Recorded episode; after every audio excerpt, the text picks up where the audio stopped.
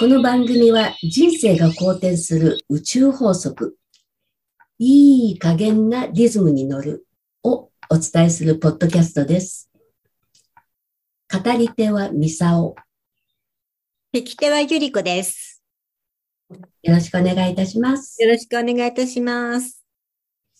ではですね、最初に、えーミサオの簡単な自己紹介からお話していきたいと思います。えー私はですね、薬剤師歴、まあ、約20年ぐらいなんですね。今は、あの、健康リズムカウンセラーとして、心と体を整える、まあ、宇宙法則をお伝えするようになったんですが、うん、西洋医学をやっていた人間が、なんでそんな形になるかということなわけですけど、まあ、薬剤師で薬を扱ってはいたものの、やっぱりまあ、いろいろ現場を見てると、健康でいるということと、まあ、病気を治すっていうのはまたちょっと意味合いが違うわけなんですよね。やっぱり人間、元気で健康を、長生きしたいじゃないですか。そうすると、うん、病院に来る人を相手にしていた、していると、やっぱりそれは難しいということに気づいてしまったわけですね。口から入るこう食べ物ということで、薬膳とか中医学的なものを学んだり、マクロベをやってみたり、まあいろいろやってきたわけですけど、やっぱりその自分の体が最大限こう活用できるようなもの、やり方っていうのがベストじゃないかなということをずっといろいろ考えていたときに、宇宙の動きと人間の体のこう仕組みっていうのは、本当にこう共通点が多いわけなんですね。で、人間そのものはやっぱりこの環境の中で生かされてるわけじゃないですか。そうすると、やっぱりそのリズム、時間的な変化と体の変化っていうのかな。そういう部分をうまく活用していかないと、やっぱ調子が悪いっていうのがよく分かったんですね。で、私も長年ちょっと東京でいろいろ仕事やっていた関係もあって、田舎に戻った時にですね、何に感動したか？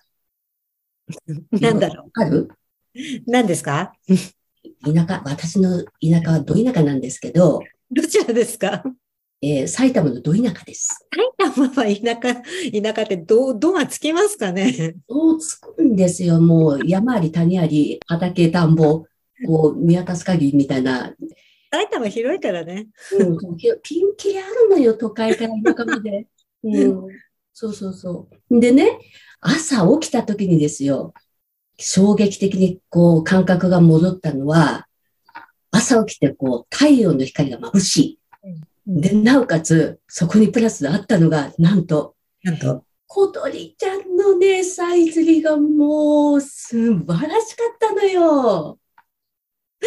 そそれね、私も自宅埼玉なんで、毎朝感じますよ。ねえ。東京にいた頃には絶対に味わえないこの感覚。うん。で、エネルギーが全然違うのよ。うんでね、それをこう聞いたときに、あ、なんて小鳥ちゃん可愛いのって思った瞬間と、こう自分の中にこうエネルギーがみなぎる感じうん。それが不思議とこう、わーっと出てきて、あなんて私これまでもったいないことしてたんだろうなっていうのをこうつくづく感じたんですよ、その時に。なんか幸せな話ですね。うん。だけど、その幸せ感を忘れてたわけ、東京にいた頃は。そうなんだ。うん。だって目の前の仕事しか追っかけてないじゃないですか。うん。そうすると、ね、まあ、とりあえずね、春夏秋冬こう変わっていくぐらいは分かってても、その、なんだろうな、パワー感、エネルギーっていうのかな、そういうのがね、まあ、健康をやっていた割には、自分でやっぱりそれ辺、あんまり体感できてなかったっていうのかな、があっしかったからね。うん、そうなの、そうなの。だから、やっぱり、いや、これは使わなきゃもったいないと思って、まあ、あの、田舎暮らしがいいっていうのは、知らず知らずのうちにその土地のエネルギうん、ー、ありますよね。うん、そこにいるだけでもう、ご褒美のごとく、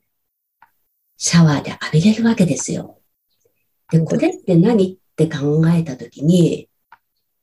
宇宙のこの流れ、もう季節もそうですけど、宇宙天体の動きも、もう人間がこう毎日こう動いてるっていうこと自体がもう奇跡、うん、くらいの感じなわけですよ。で、それをないがしろにして自分の体をこき使って、ボロボロの状態にして、やってるっていうのはもうもったいない。この一番こう自分が味方につけなきゃいけない自分の体、大事な自分をないがしろにして、こう、消耗だけしてるっていうのは本当人生のロスじゃないかと思ったわけですよ。それに気づかれたのは、えっと、埼玉にお戻りになってそう気づいた戻ってから、うん、しばらく、そうなんですよね。だけど、それをどういうふうにこうね、やっていくかっていう、あの、ビジネス的にはね、わからなくて、で、まあ、田舎でいれば、こう、最野草の、あの、まあ、私もそういうのはやっていたので、こうね、薬草作りとか、あの、野菜とか果物とかも時期になるともうわさかになるわけですよ。と、もうそういう恵み、まあ、田舎って言っても農家だから、あの、お魚はないですけど、うん、そういう部分ではね、野菜も果物も豊富にあるわけですよ。だからそれも活用しなきゃみんな地面に落っこって腐っちゃう。そうですよね。うん、だこれもエネルギー循環していったら、うん、あの、基本的に捨てるものはないはずなんだけれど、そこまで手が回らない、もしくは意識が向かないっていうだけで、ものすごいエネルギーロス。地球的に見てもそう。このエネルギーの循環ってどうやったらいいんですか？エネルギーはやっぱり自然から恵みで受けてるものはもう自分たちでこう活用する余ったものは他に分けるとか加工するとか、まあそれがうまく仕組みとしてできればビジネスでも成り立つし、あのみんなの生活の糧にもなるし、コミュニケーションも解けるし、できるし、あの社会的貢献もできるようになるわけですよね。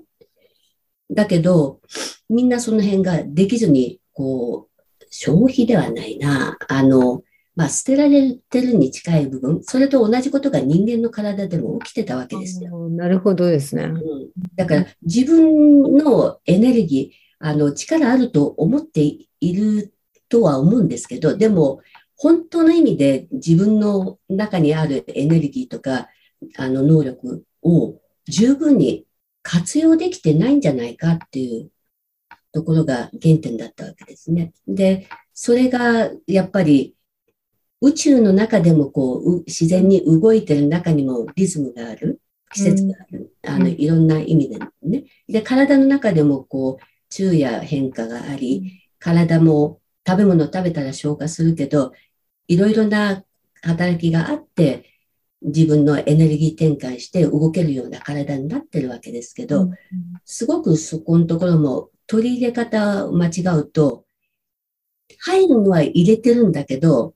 うまくそれがエネルギー転換できてない。なるほど。難しいですね。自分でそれ分かんないかも。うん、分かんないんじゃないかな、普通。だから、あの、もう食べたいもんだけ食べて、寝たいだけ寝て、で、そうそうもう動けるうん、動けるときは、今動かなきゃどうにもなんないみたいな感じで、ガーッと徹夜したり、うん、うん、やって、体にはものすごいダメージやってるわけですよね。なるほどですね。うん、それだと、やっぱり体、一番大事な自分じゃないですか。毎日付き合ってる相棒なわけですよ。だだから、このね、エネルギーを最大限に活かしていくために、ぜひこの宇宙法則を味方につけて、自分のパワーを最大限活かしていきたいですよね。で、そのために、このポッドキャストで皆さんに知っていただきたいなということで、これを始めてみました。宇宙法則がすごく気になりますね。ここ聞きたいですね。うん。また次回から一つ一つ紐解いていきましょうか。楽しみです。ありがとうございます。ありがとうございます。